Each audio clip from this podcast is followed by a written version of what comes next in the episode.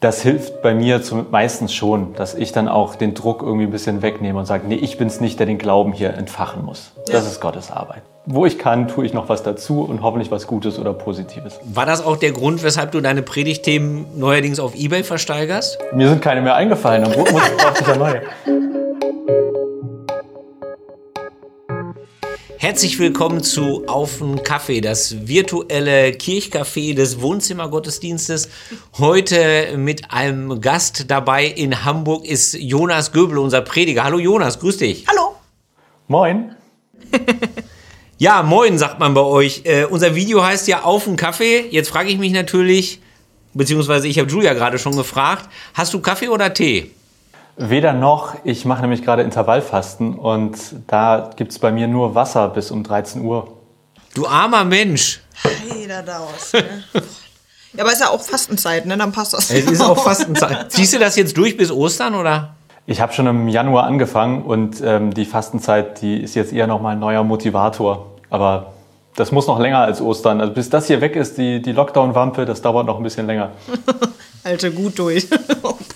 Jonas, du hast deine Predigt beendet mit der Frage, ob die jetzt überflüssig oder überzeugend gewesen wäre.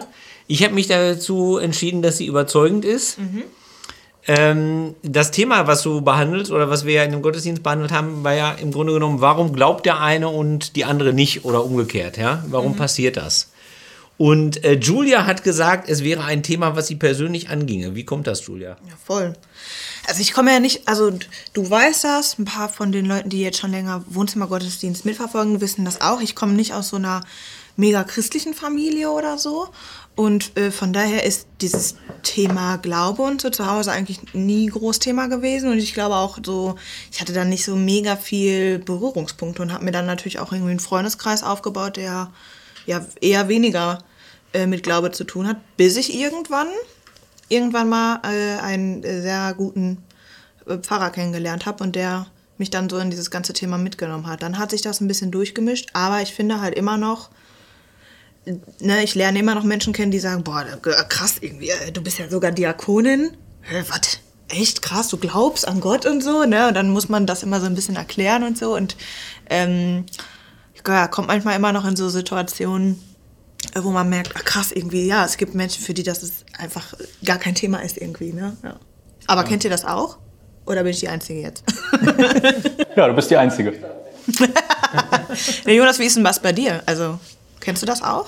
Ja, ich kenne das in jeglicher Hinsicht. Also einerseits ähm, habe ich viele Freunde oder ich würde sogar sagen, die Mehrzahl meiner Freunde, die zwar nicht kirchlich distanziert sind und durchaus interessiert das beobachten, was ich da tue, aber ähm, diese Frage vor allem, warum glaubst du und wieso glaube ich nicht oder wieso kann ich nicht glauben, die kenne ich von ein paar Freunden, die einfach sagen, ich würde doch gerne, ich suche, aber Ja.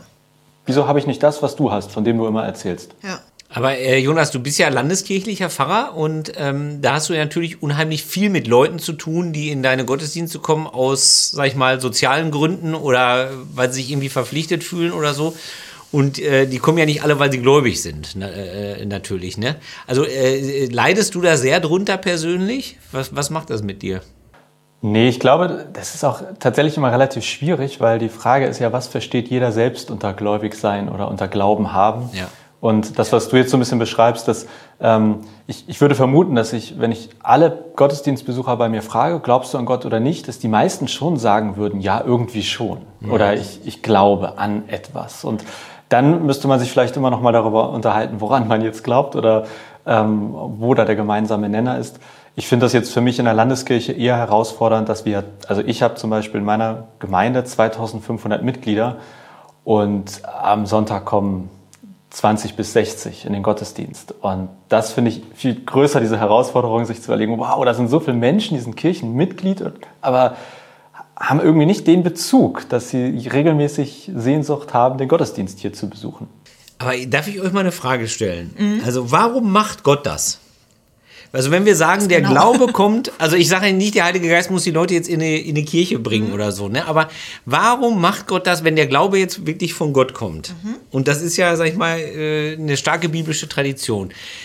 Warum macht er das mit uns? Was ist eure persönliche Meinung? Jetzt nicht theologische Richtigkeiten oder so. Ich glaube, meine ganz ehrliche Antwort ist keine Ahnung. Genau. Ja, also ich, ich meine, manchmal, so wie jetzt in der Predigt, dann lese ich einen Text und denke mir, ja, okay, ich finde hier zumindest ähm, Antwortmöglichkeiten oder etwas, was mich überzeugt, aber ob mich das jetzt auch wirklich in der nächsten Situation, wenn mir ein Mensch gegenübersteht und sagt, warum kann ich nicht glauben, obwohl ich so sehr danach suche, und dann sage ich, folgende vier Punkte hat Jesus gesagt. Ja. Das, also ich finde, je nach Situation überzeugt mich mal etwas und mal nicht. Und das ist auf jeden Fall etwas, wo ich mit Gott gern noch mal äh, ein Hühnchen, ein vegetarisches Hühnchen drüber rupfen würde. Ja, das hat er ja schon mal in seiner Predigt auch gesagt, mhm. ne? Ähm, äh, das ist uns zwar unsere Frage, aber das steht da in dem Text nicht drin. Und ich habe gerade in der Moderation im Gottesdienst gesagt, ich finde, das sollten Prediger mal häufiger sagen. Mhm. Einfach mal, wenn es ein Thema gibt, zu dem man nichts zu sagen hat, einfach mal nichts sagen. Ja, da, genau. Ich glaube, du hast gesagt, ähm, das beantwortet der Text nicht, ne? Ja, Irgendwie genau so, ne? Mhm. So, ja, genau. Fand ich auch ganz, ähm, ganz gut. Wie gehst du denn damit um, Jonas, ähm, wenn du so als Pfarrer ähm, merkst, alles klar, du hast ein dringendes Bedürfnis, mh, hm, keine Ahnung, Menschen zum Glauben zu bringen und, und merkst aber, du kommst da doll an deine Grenzen. Gibt es da irgendwie was, also ähm, wie, wie du damit irgendwie umgehst oder so? Das, das mag jetzt so, so eine theologische, fromme Antwort werden, aber ich gebe das wirklich an Gott ab. Also da sehe ich keine andere Lösung, als zu beten und zu sagen, hey Gott, das ist auch echt nicht mein Job. Ich gebe hier mein Bestes, versuche eine möglichst anständige Predigt ähm, zu schreiben oder gute Seelsorge zu betreiben, aber am Ende ist es dein Job, Gott. Und ich bin hier äh, so ein kleines Werkzeug und gebe mein Bestes und dann ist es, musst du dich um den Rest kümmern. Und das hilft bei mir zum, meistens schon, dass ich dann auch den Druck irgendwie ein bisschen wegnehme und sage, nee, ich bin's nicht, der den Glauben hier entfachen muss. Ja. Das ist Gottes Arbeit. Und ich, wo ich kann, tue ich noch was dazu und hoffentlich was Gutes oder Positives. Und ähm, war das auch der Grund, weshalb du deine Predigtthemen neuerdings auf Ebay versteigerst? Mir sind keine mehr eingefallen. Am muss neue. Da habe ich einfach überlegt, dass ich mich wirklich mal herausfordern lassen wollte. Man hat ja so ein bisschen Lieblingsthemen oder klar, man kann auch gucken, welcher Text ist vielleicht vorgeschlagen in irgendwelchen Reihen. Aber ich habe gedacht, ich möchte wissen, was würden Leute vorschlagen, wenn sie mehr oder weniger freie Hand haben hatte auch ein bisschen Angst, dass irgendwas kommt, wo ich mir denke, das geht echt gar nicht, aber das ist jetzt zweimal gut gegangen und äh, gab keine kritischen ähm, Vorschläge. Kannst du uns da einmal mit reinnehmen? Also was für Themen äh, wurden dann da quasi ersteigert? Was war das? Ja, es war so, dass ich gesagt habe, wer am meisten, also wer die Auktion gewinnt, wer am Ende am meisten Geld geboten hat, dieses Geld geht einmal in die Kollekte, also nicht an mich oder an die Gemeinde, sondern geben wir weiter an eine gemeinnützige Organisation. Und dann darf diese Person völlig frei entweder eine Bibelstelle oder ein Thema seiner Wahl auswählen. Wir hatten nur so die kleine Einschränkung, dass es in wenigen Worten beschreibbar sein soll und dass wir uns vorbehalten, Themen auch abzulehnen, wenn sie aus unserer Sicht einfach nicht gottesdienstkompatibel sind. War aber nicht der Fall. Einmal wurde sich gewünscht, mit einer 4 minus kommt man auch in den Himmel. Das war natürlich praktisch. Da konnte ich gleich sagen, du kommst auch mit einer 6 in den Himmel. Ja, über Gnade predigen. Und äh, das zweite Mal war jetzt, ähm, also eigentlich ging es um Schicksalsschläge. Die Bibelstelle war in der Welt habt ihr viel Bekümmernis oder so ungefähr. Und es ging aber um die Frage, wie gehen wir als Christen mit Schicksalsschlägen um?